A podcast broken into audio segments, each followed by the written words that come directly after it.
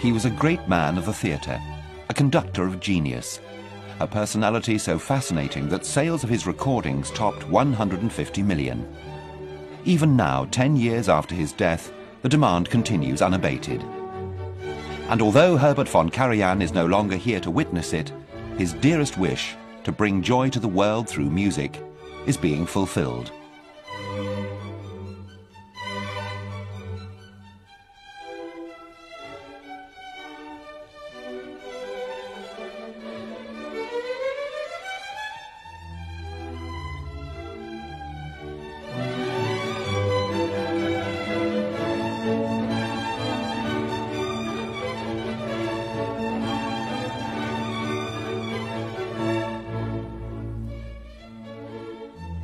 In the final 12 months of his life, the ailing 81-year-old had planned a concert tour with the Berlin Philharmonic, supervised a recording of Verdi's Ballo in Maschera, travelled to New York with the Vienna Philharmonic, organised and performed at the Salzburg Easter Festival, and prepared for the Summer Festival.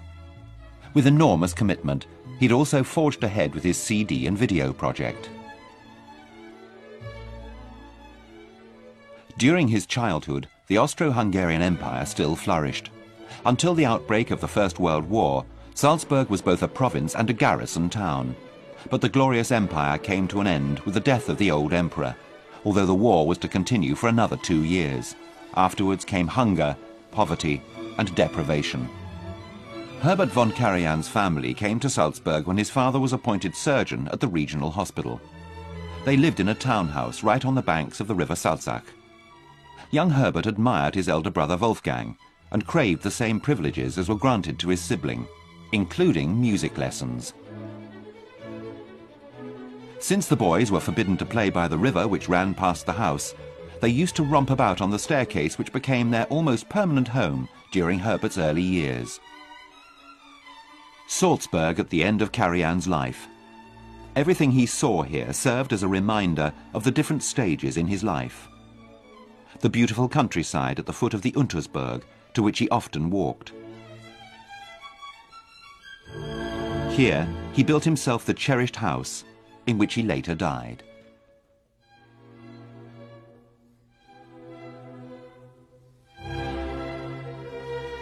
The mountains of the surrounding area would provide him with lifelong inspiration and relaxation.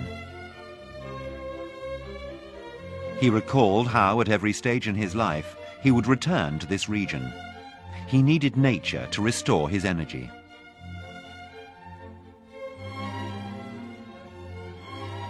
His happiest childhood memories were bound up with his parents' country house on the Grundlsee, in the Lakeland region around Bad Aussee.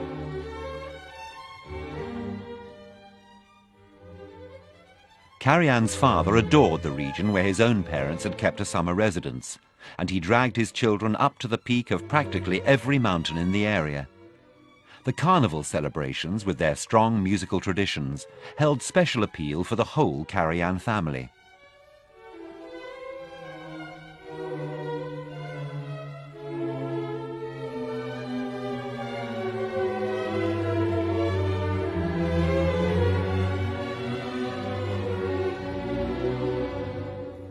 In his later years, he often told the story of how, at the age of six, he was on his way with his father and brother from their house on the Grundlsee to the market, when they came across a Flinseren group. In the middle of the group was a fiddler, playing quite brilliantly.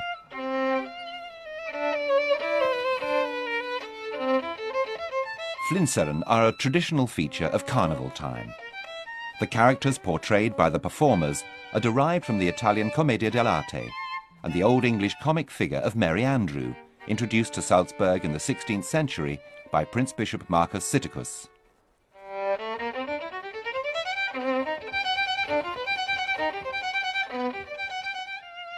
The family stopped and listened. Then, from every side, groups of Trommelweiber emerged. The task of these male drummers dressed up as women is to create a big enough din to scare the winter away.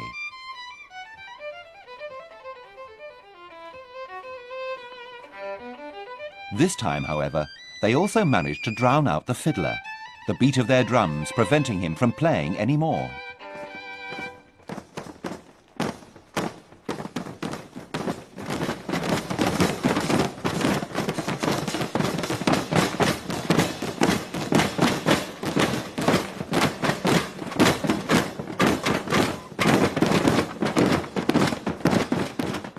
As Karajan later recounted, he said to his father, I shall never be a fiddler.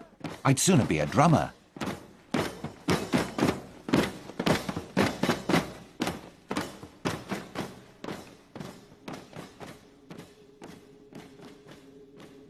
Here, he caught his first glimpses of Hugo von Hofmannsthal,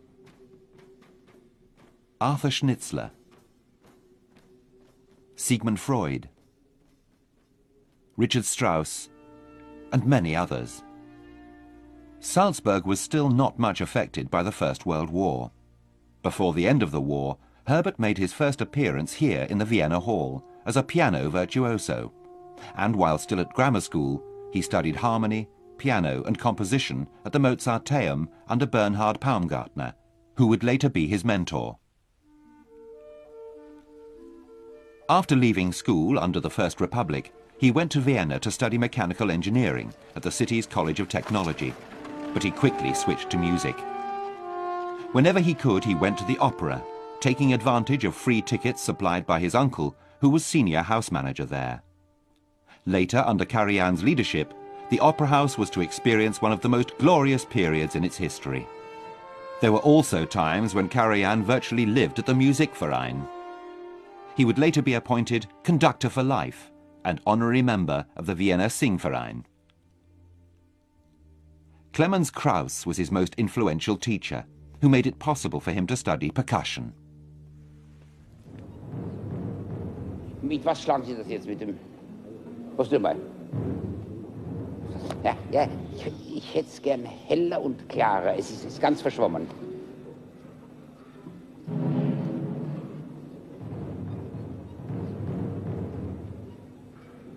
Versuchen Sie mal ein paar Plätze vielleicht irgendwo am Rand. Ja, auf jeden Fall. Äh, so, viel leiser, viel leiser. So ist es bitte.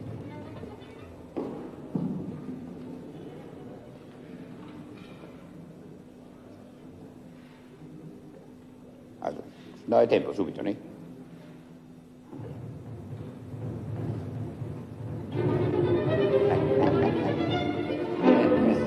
Hören doch vier Takte vorher das Tempo und dann spielen Sie.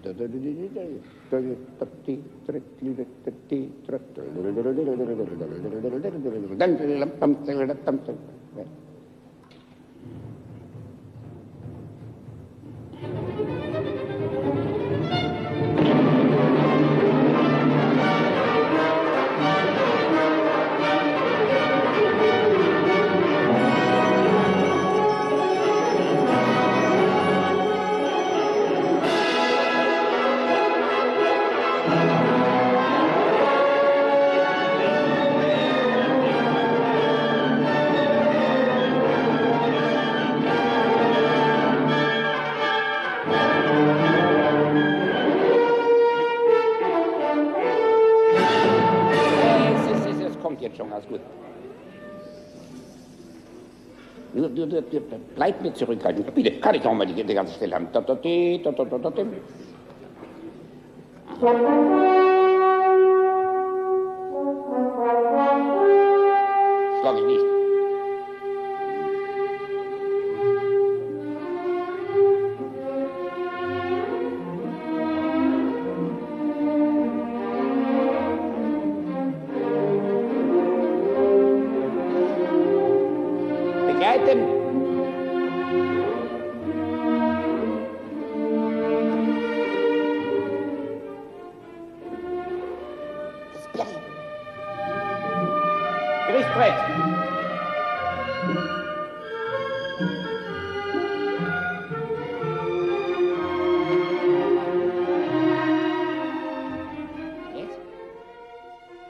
Karajan's first professional appointment was at the City Theatre in Ulm.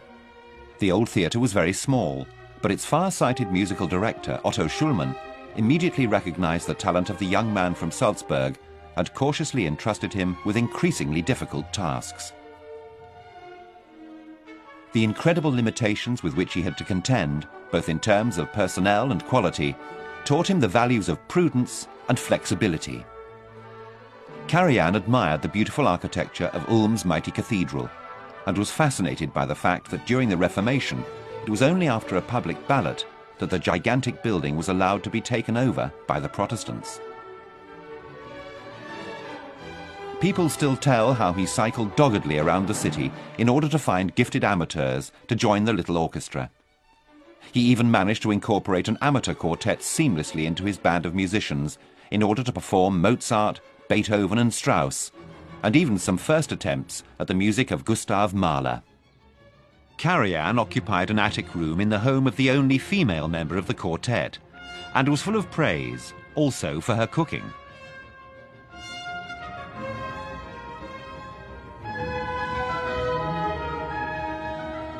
Each summer he returned to Salzburg in order to learn from the great masters of his art appearing at the festival. In those difficult days after the First World War, catering for the many international visitors was a problem and sometimes provoked hostile reactions from the local population. The much admired Max Reinhardt was the center of attention at the festival, and Bernhard Paumgartner arranged an introduction between the two men. Shortly afterwards, Karajan became musical director for Reinhardt's famous production of Faust at the Felsenreitschule, the spectacular auditorium in the shelter of the cliffs. Here he also conducted Gluck's Orpheus and Eurydice. He admired Richard Strauss and Arturo Toscanini.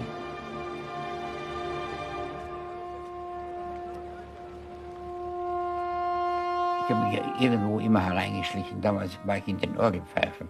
Nicht? Da kann man mich nicht entdecken. Nicht? Und das geht plötzlich los. Er bricht seine Brille, schleudert die Partitur auf Erde, stampft darauf herum und rennt weg. Zum Ausgang. Zu. Geht auf die andere Seite. Auch zu. Und jetzt etwas geschehen, was wirklich rührend war. Er hat sich in eine Ecke gestellt und hat sich geschämt. He even made a pilgrimage by bicycle to Bayreuth to hear Toscanini. When his appointment at Ulm came to an end, he endured an agonizing year out of work until he was finally offered an audition at the Aachen Opera. Many of the musicians and singers with whom he began his career here were to accompany him for much of his artistic life. In Aachen, he worked with such eminent directors as Felsenstein, and his opera performances attracted the attention of the national press. Here he became Germany's youngest general music director. Under his leadership, the orchestra enjoyed a remarkable rise to prominence, and the chorus was regarded as one of the finest in the land.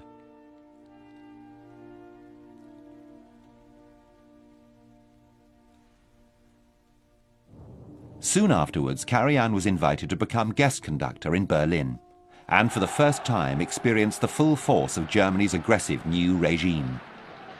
It soon became clear that it was completely unscrupulous in achieving its aims, and no field of activity, not even culture, was immune.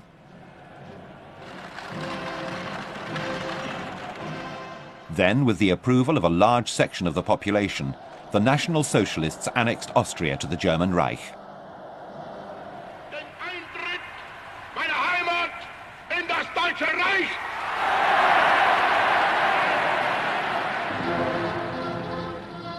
Prague came under the so-called protection of the German Reich, and Herbert von Karajan was obliged to conduct a celebratory concert in the presence of all the notables of the Reich.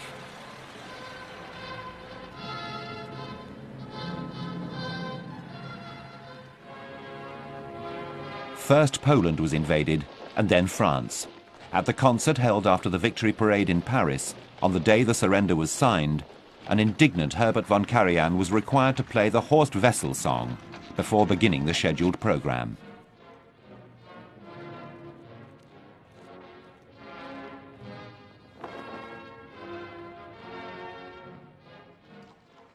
Despite the war and the climate of fear, Berlin still enjoyed an astonishingly rich musical life. Goebbels and Goering argued constantly over how things should be organized. Goering had major problems with the renowned but idiosyncratic conductor Wilhelm Furtwängler. Herbert von Karajan admired Furtwängler, but being the younger man by 23 years and appointed by the chief administrator of the Deutsche Oper, who was controlled by Goering, he was soon to become the dynamic new rival.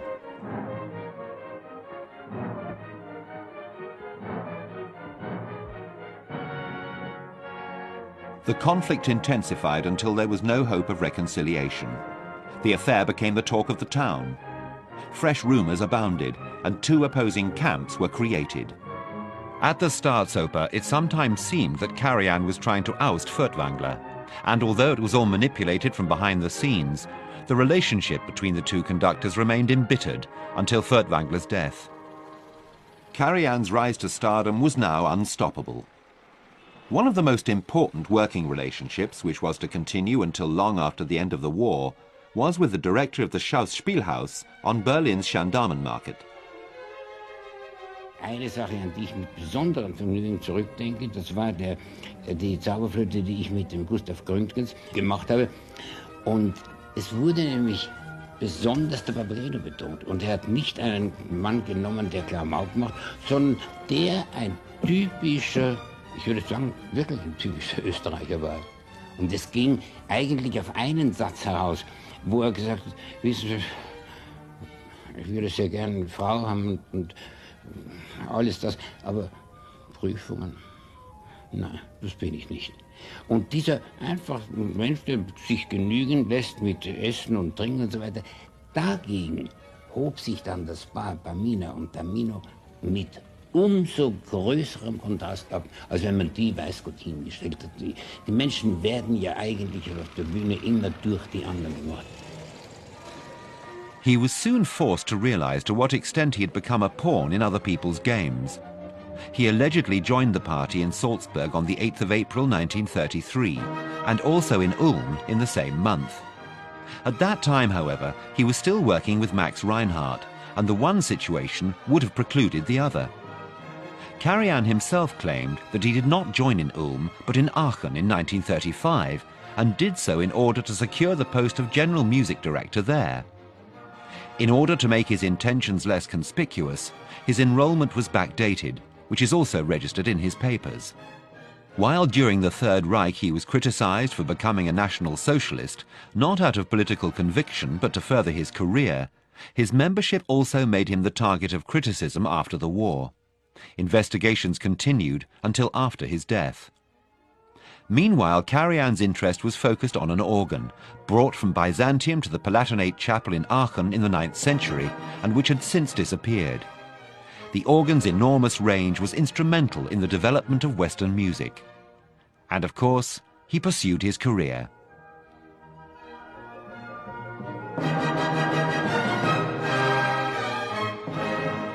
In Berlin, Karajan then applied for the post of music director in Dresden and finally met Richard Strauss, who admired Karajan as a conductor. Strauss approached Goebbels to seek his support for Karajan, but Hitler is believed to have personally rejected his appointment. Karajan found less and less to occupy his time. The world was on the way to achieving the downfall of the Third Reich. In the final year of the war, he conducted the first experimental stereo recording in Berlin. The Second World War was a catastrophe beyond imagining. Before the end of the war, he fled to Milan, ostensibly to conduct a Rossini concert at the request of the city's Radio Symphony Orchestra. But the performance never took place. The city was under siege.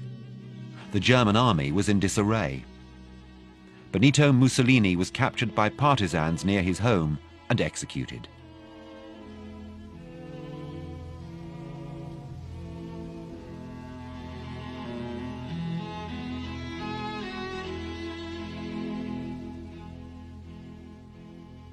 Food could only be found on the Naviglio Grande, a canal on the edge of the city, where farmers were able to smuggle in a few supplies by boat. With the aid of a British officer, Karajan was able to make the arduous journey back home to Salzburg.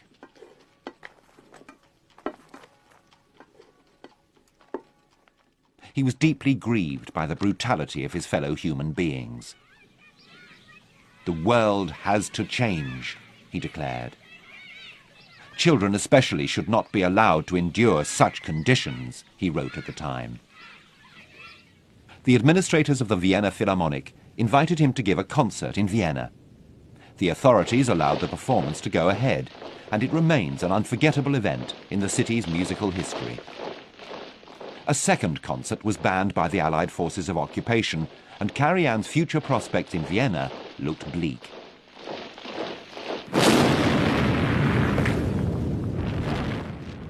His immediate future was determined by a meeting with Walter Legge, artistic director of the Columbia Record Company and founder of the London Philharmonia Orchestra. A preliminary contract was agreed, at least ensuring some income for Karajan. He then spent a long time in the Vorarlberg region of Austria, taking stock of his experiences, attitudes, and work. Every day he would walk for six or seven hours in the mountains, carrying his scores with him. The weather was often bad, and he would usually make for the small, sparkling lakes at the end of the Fassel Valley. Overtaken by storms, he was sometimes obliged to spend a night in the shelter of the rocks. Writing to friends in Vienna, he claimed he felt like Tannhäuser, torn between heaven and hell.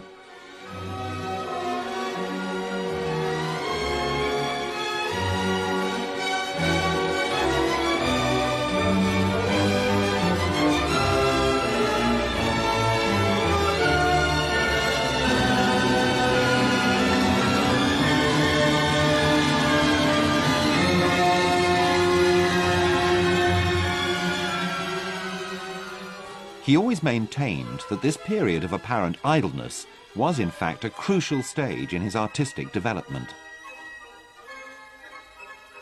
Then he left St. Anton, but would often return there to ski.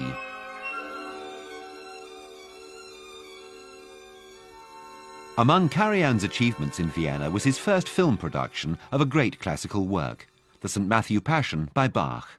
After numerous visits to the reopened Art History Museum, he decided to produce the Passion Cantata der Tod Jesu, linking visual images with the music and contrasting the despairing realism of Cranach the Elder with the splendor of Albrecht Dürer's crucifixion.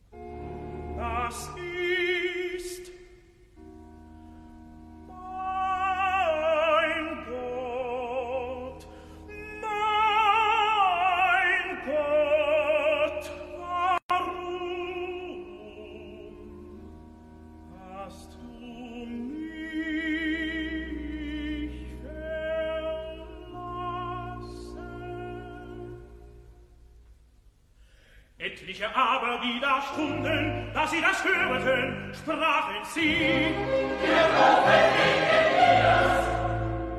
Und bald lief einer unter ihnen, nahm einen Schwamm und füllete ihn mit Essig und steckete ihn auf ein Rohr und tränkete ihn. Die anderen aber sprachen,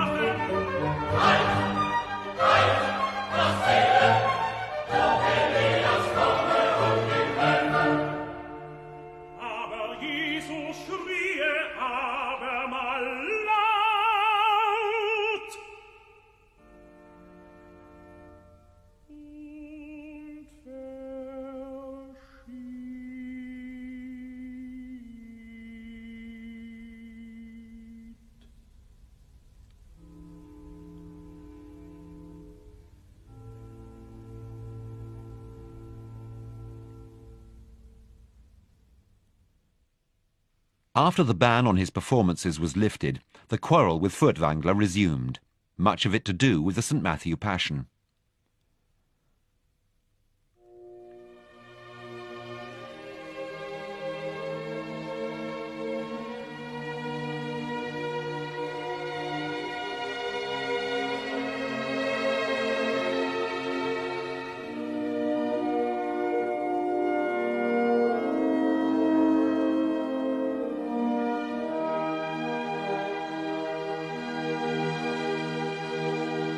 Karajan spent more and more time in London and began systematically to record classical works with Walter Legge's Philharmonia Orchestra.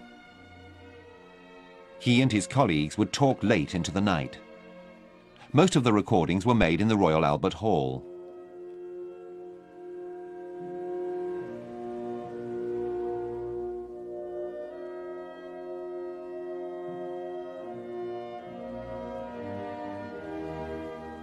He lived at the Savoy Hotel, where Richard Strauss had also recently stayed.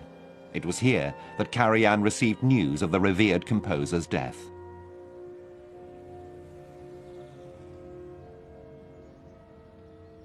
The very next day, in memory of his great role model, he and members of the orchestra retraced the route of Strauss's daily pre-rehearsal walk, through Hyde Park, past the Duck Pond to the National Gallery, where the composer would always stop to admire specific works of art.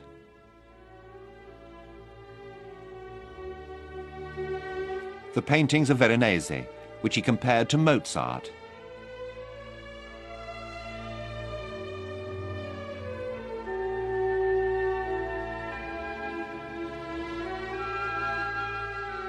Tintoretto's Origin of the Milky Way, which gave him special pause for thought.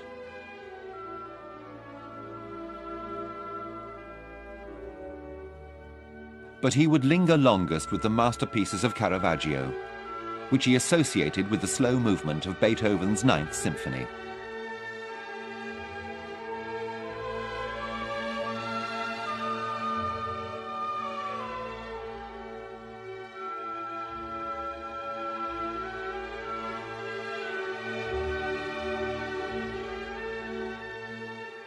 His visit would always end with Rubens' Judgment of Paris, which for him symbolized Beethoven's violin concerto.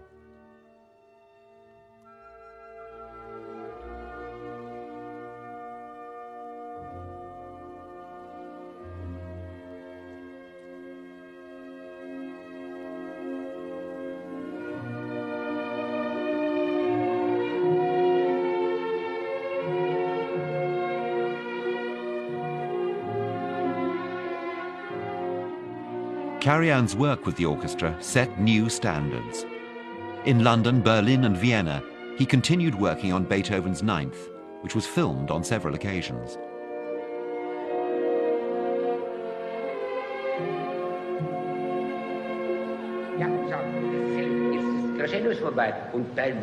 Piano weiterspielen, kein Crescendo mehr. Bleiben Sie auf dem Verhaltenen, aber natürlich mit umso mehr Ausdruck. Kann ich den, den Takt davor haben? Ja. 46.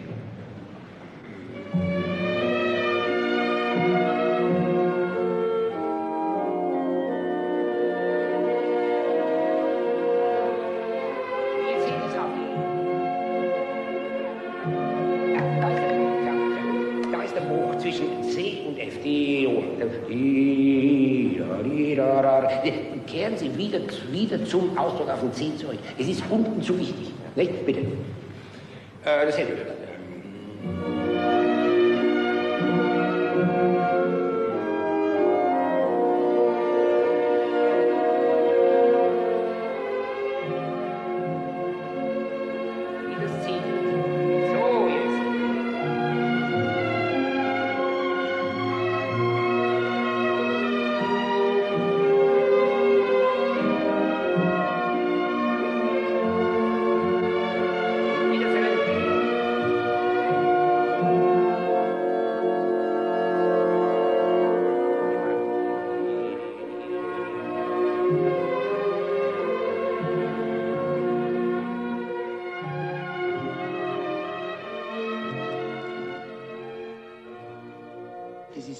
vielleicht nur vergleichbar dem Vogelflug, wenn Sie sehen, und das ist eine Sache, die mich immer wieder fasziniert, zu sehen, wie eine Schar von 300 äh, Vögel von einem gemeinsamen Willen gelenkt wird und ohne dass sichtbar ein Führer da ist, sie die äh, Bewegungen, die sie machen, vollkommen äh, koordiniert und in größter Schönheit ausführen.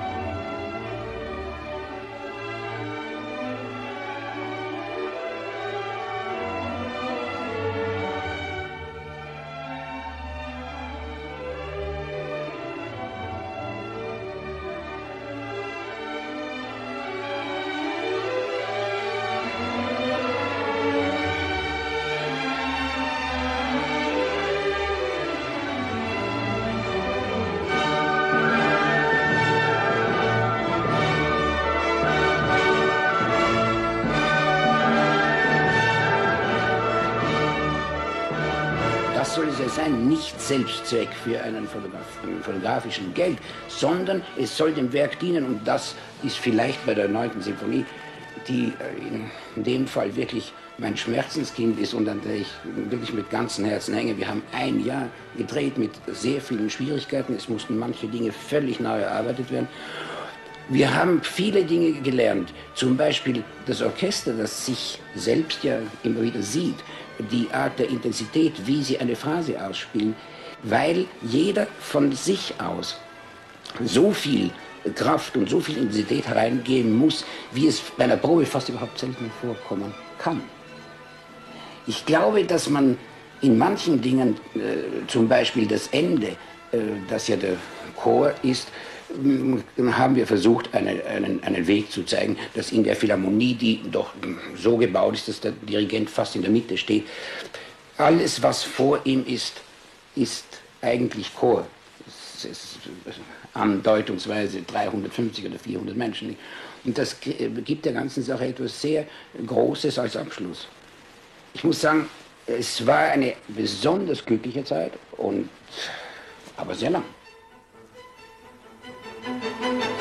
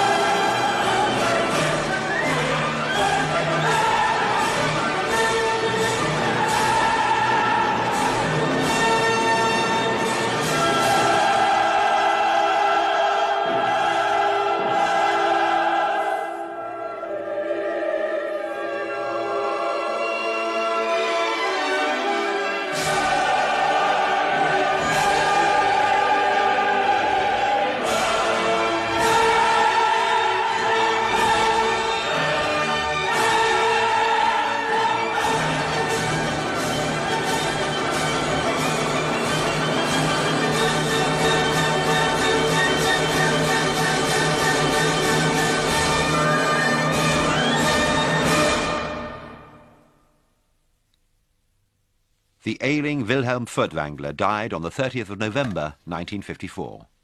Karajan was invited to take his place for the Berlin Philharmonic's planned tour to America. Before leaving for the USA, Karajan was appointed the orchestra's conductor for life. On arrival in New York, his interviews had to be scripted in advance. You are happy to come to the United States. I am happy. I'm happy to come to the United States.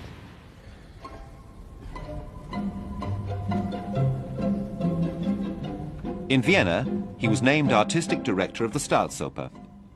Whenever he reminisced about those days, he would always speak of the many problems he encountered, but also adding that this was one of the happiest periods of his life.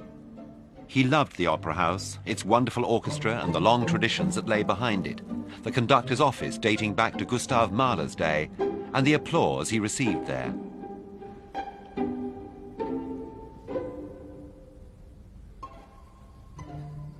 Now remarried and the father of two daughters, he increasingly avoided social engagements, taking refuge in his house at Mauerbach in the Vienna woods and devoting what little free time he had to his family.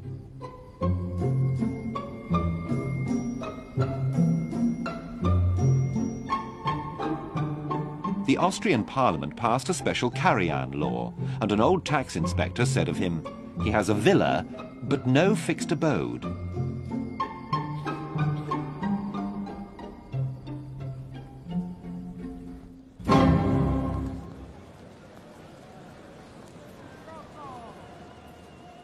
Milan. After the war, he conducted in the city on numerous occasions and also began to direct productions, firstly of the German repertoire and later of Italian operas. He signed a contract with La Scala and the Vienna State Opera, providing for an exchange of singers under identical conditions of employment and for all performances to be given in the original language. This remained a bone of contention for a number of years.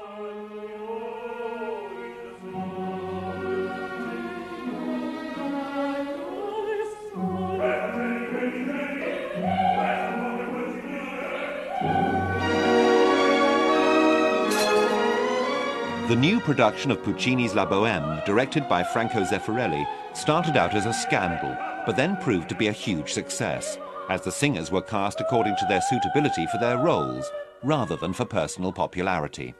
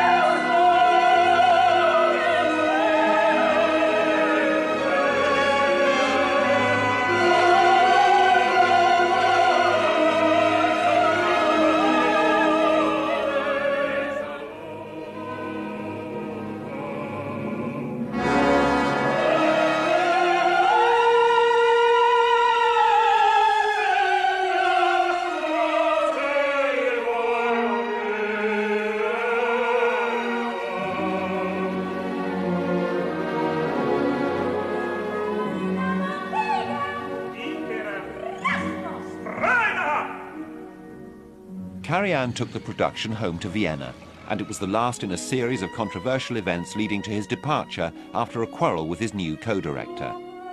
But the real reasons were different. Zum Schluss ist es einfach der tägliche Betrieb, der nicht möglich ist zu halten in der Perfektion, wie ich wollte. Das habe ich zuerst gehofft.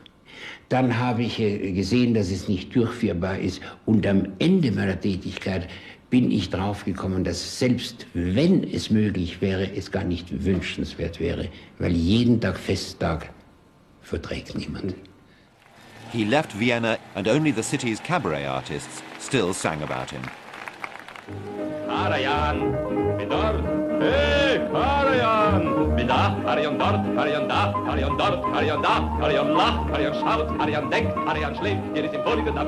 hier eine Oper, da ein Konzert, jedermann schwört, wenn er mich hört, so ein Genie gab es noch nie. But he could still laugh about it. In Salzburg, Karajan became a member of the board of management of the Salzburg Festival. He was seen more and more often in the St. Sebastian Cemetery, not because it was the eternal resting place of Mozart's father, buried side by side with Constanze Nissen and Aloysia Lange, both of whom he hated for most of his life. Karajan came to visit the grave of Theophrastus Paracelsus, the revolutionary doctor, regarded as a heretic by his colleagues, but whose theories changed the whole face of medicine in the late Middle Ages.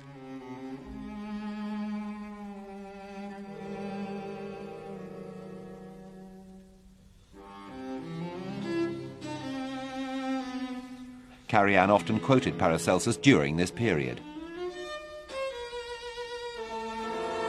Passt da nicht eigentlich das Wort von dem äh, großen Paracelsus, der immer gesagt hat, die Kaiser und Könige haben mich nicht gemocht, die Hochmögenden, die Oberen, die Bürgermeister haben mich nicht gemocht und die Magistratsräte haben mich nicht gemocht, aber meine Kranken haben mich gemocht.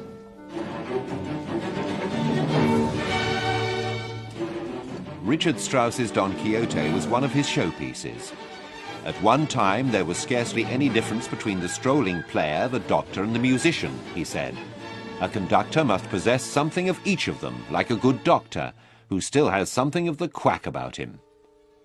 Even more frequently, he referred to a saying of the adolescent Richard Wagner I have no desire to be emperor or king, I only want to be a conductor.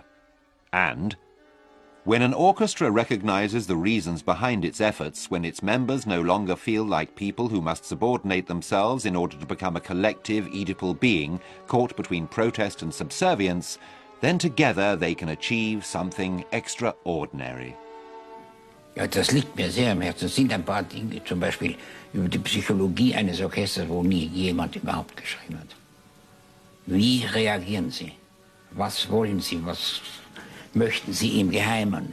Was möchten Sie, wenn Sie darüber reden können?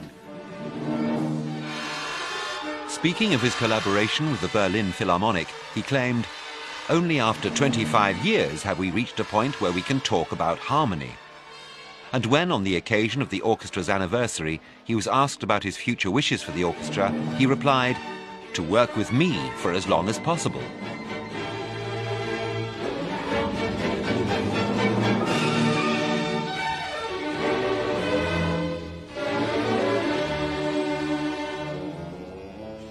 The whole structure of each work was laid bare and closely analysed. Nothing was allowed to sound blurred or to be changed by emotion. His aim was to make the music comprehensible to every listener through his artistry and his strict adherence to tempo. Even passion had to be vented in precise measure. He was easily offended and would never forget even the slightest display of skepticism or passive resistance. At every concert, he strove to improve. He craved ever greater success. Much of his ill health was due to continuous overexertion. While helping with the construction of his house in St. Moritz, he fell from the roof, an accident which led to the first of two serious operations for a slipped disc. From then on, he was in constant pain, but confronted these obstacles with even stronger discipline. During a rehearsal in 1978, he fell off the rostrum. A newspaper commented, it was as though the universal edifice of classical music had come crashing down.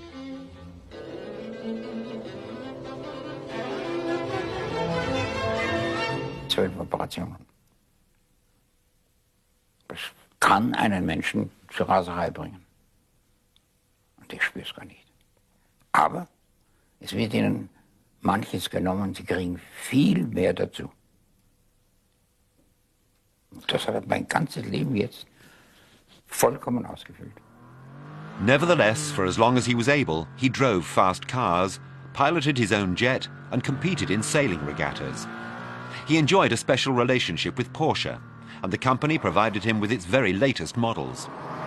And he always had to have the most powerful version.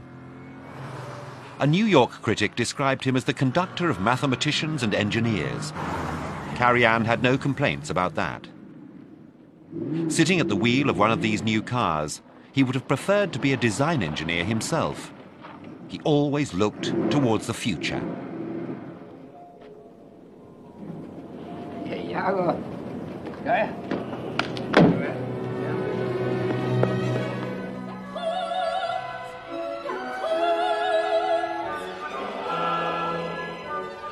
He played an active role in the building of two great temples of music.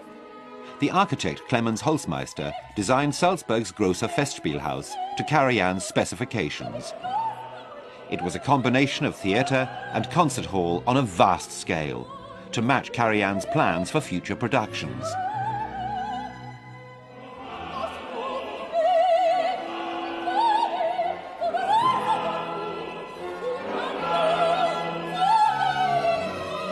Since his time in Ulm, he could never overcome his aversion to small opera houses. The new venue opened with Richard Strauss's Rosenkavalier, with Karajan on the rostrum. He made a special journey to London to visit the little Sir John Soane's Museum, where Richard Strauss once brought Hofmannsthal to see the paintings by William Hogarth, which provided the model for the sets of Rosenkavalier.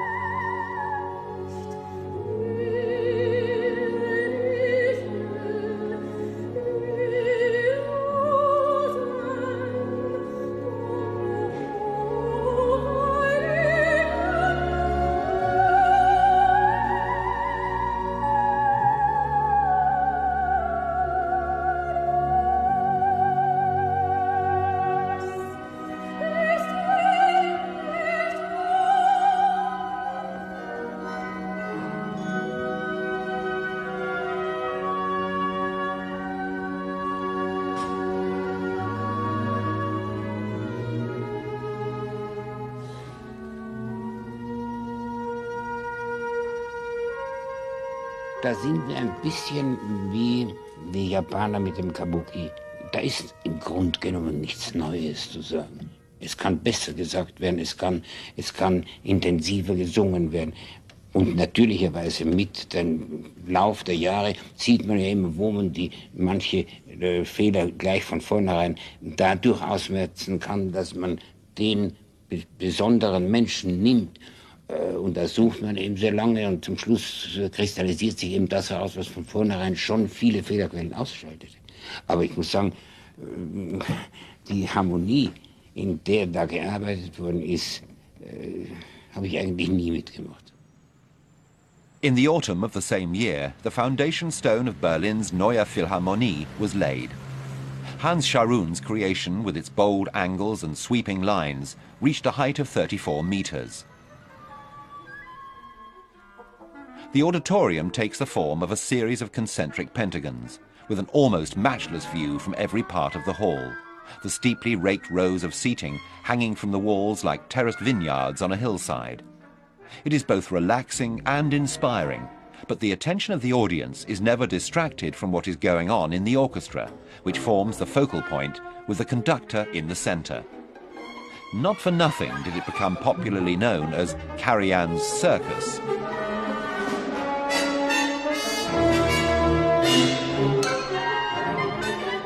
The maestro enjoyed a particularly good relationship with the architect Hans Scharoun. Later, Scharoun introduced Karajan to his world-renowned colleague Mies van der Rohe, who told him about Lyonel Feininger, a painter from a musical family who also thought in completely musical terms, between the natural and the abstract, who looked for the primitive image behind things, the ultimate perfect form. The artist became Karajan's spiritual travelling companion as he tackled the music of Schoenberg, Berg and Webern. The result was a definitive recording.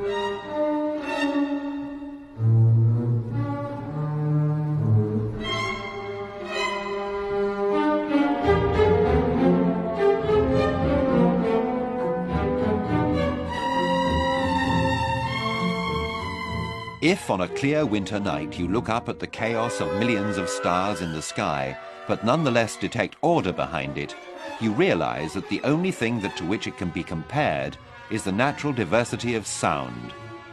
The glittering firmament is also a kind of mirror image of the human brain.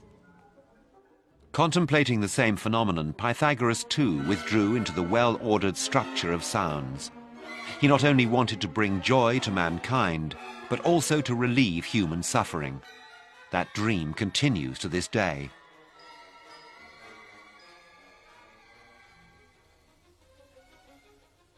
No human ear can analyze the many different and contrasting rhythms within the storm sequence in Beethoven's Pastoral Symphony, but anyone can experience the music simply by listening.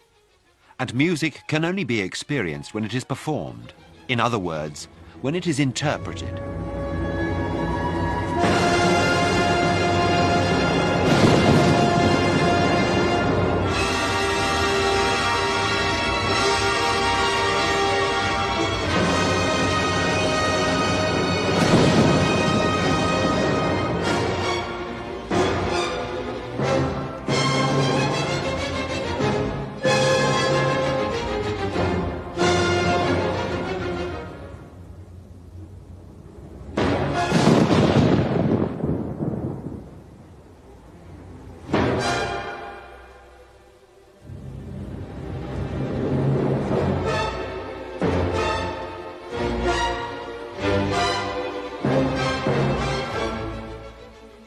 This music represents the relationship between man and nature, he concluded. But this relationship goes far beyond the depiction of a storm. Indeed, this portentous music reaches further than man can imagine.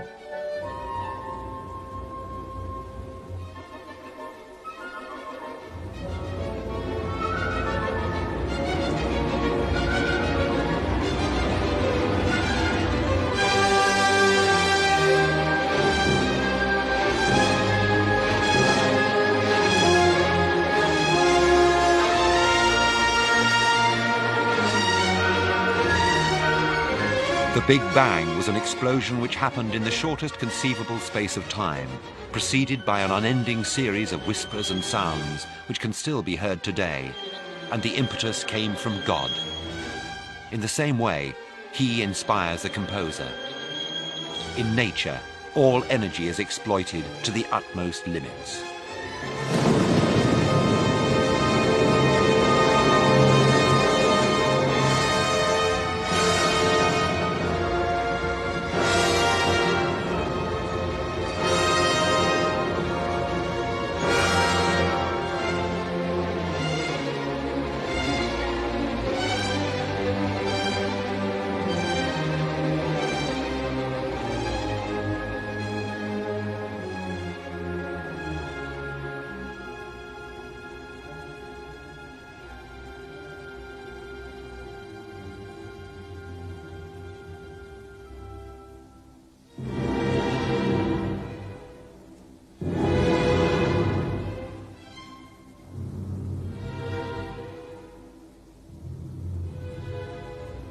Whenever he pondered this idea, he always imagined a bird with no inherent energy of its own, but able to take advantage of the very lightest current of the wind.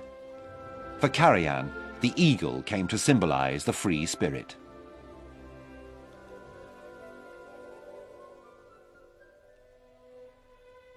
In 1967, he founded the Salzburg Easter Festival, an event tailor-made for the maestro himself.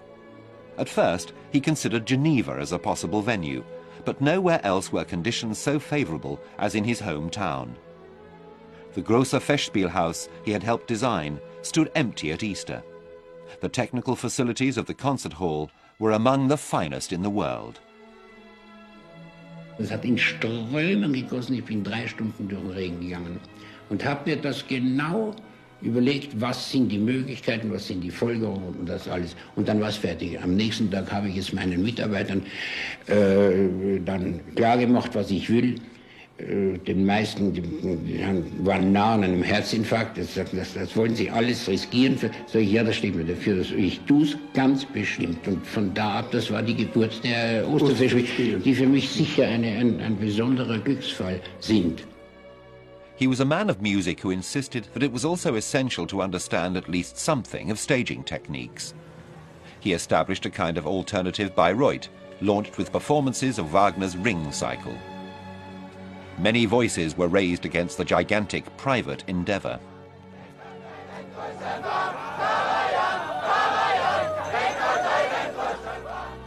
Alongside his artistic activities were the symposia organized on behalf of his foundation.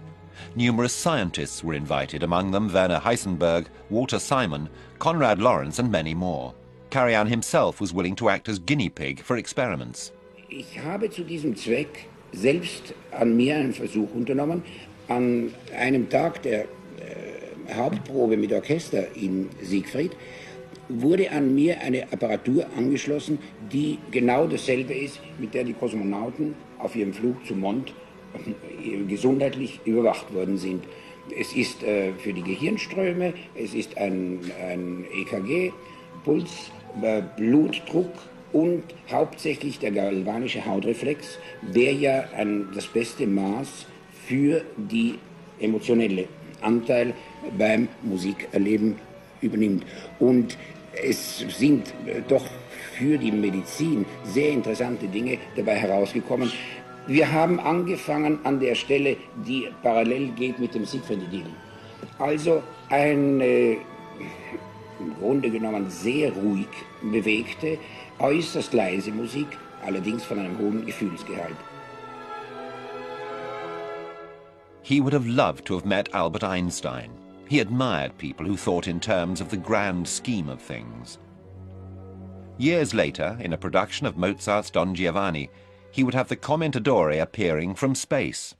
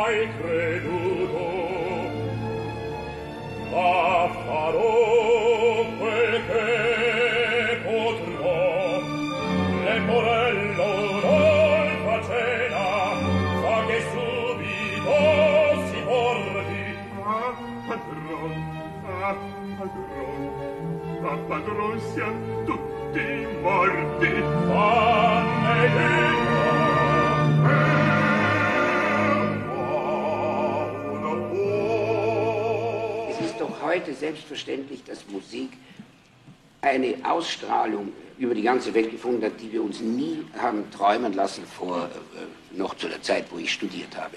Das ist für uns alle ein großes Glück. Und ich sage, wenn so und so viele Millionen äh, sagen wir, normale Menschen, äh, die Musik als das hören und aus ihr so viel Glück und Freude schöpfen, äh, ist es dann nicht eine Pflicht, sie denen zugänglich zu machen, die äh, nicht äh, normal sind, äh, desequilibriert sind, schwach entwickelte Kinder. Und ich, ich glaube, es wäre ein, ein, großer Dienst an der Menschheit, wenn man ihnen damit zumindest eine gewisse Sicherheit von innen heraus geben könnte. Das ist der eigentliche Sinn meiner Stiftung.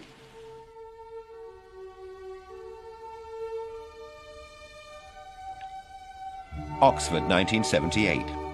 After being made a Doctor of Philosophy at Salzburg, he also received an honorary doctorate from the University of Oxford and hugely enjoyed the pomp and ceremony of the occasion. Many other recipients of the same degree took part in the procession to the Sheldonian Theatre and were reminded at the presentation that other great musicians, from Joseph Haydn to Richard Strauss, had been similarly honored.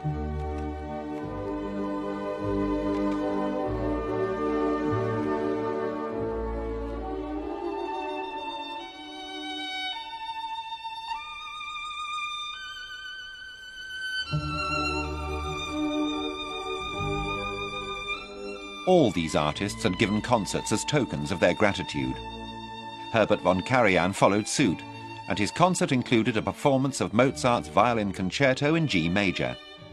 He then donated a large sum of money to neurological research and the development of methods of treating autistic children, whose disability prevents them from responding and communicating in a normal way. Music is one of the means through which it is possible to help them. Some of these children develop special talents, usually in the realms of mathematics or music. They have an amazing musical memory and frequently possess perfect pitch. Music often provides their only escape into the world beyond their state of isolation.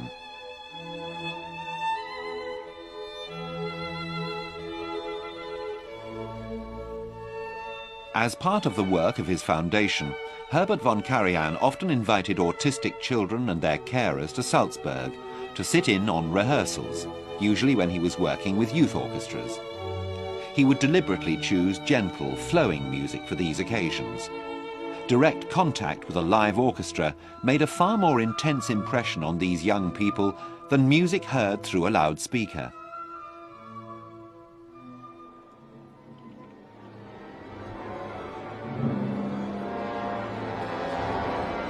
Even today, autistic children are sometimes invited to rehearsals, such as this one for Richard Strauss's Four Last Songs.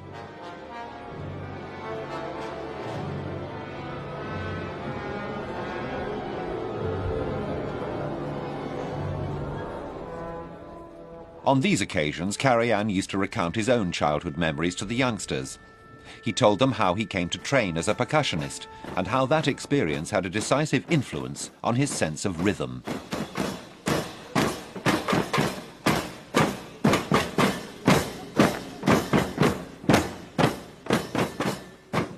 He told them how the fiddler fled from the racket created by the drummer women and how he was simply left behind.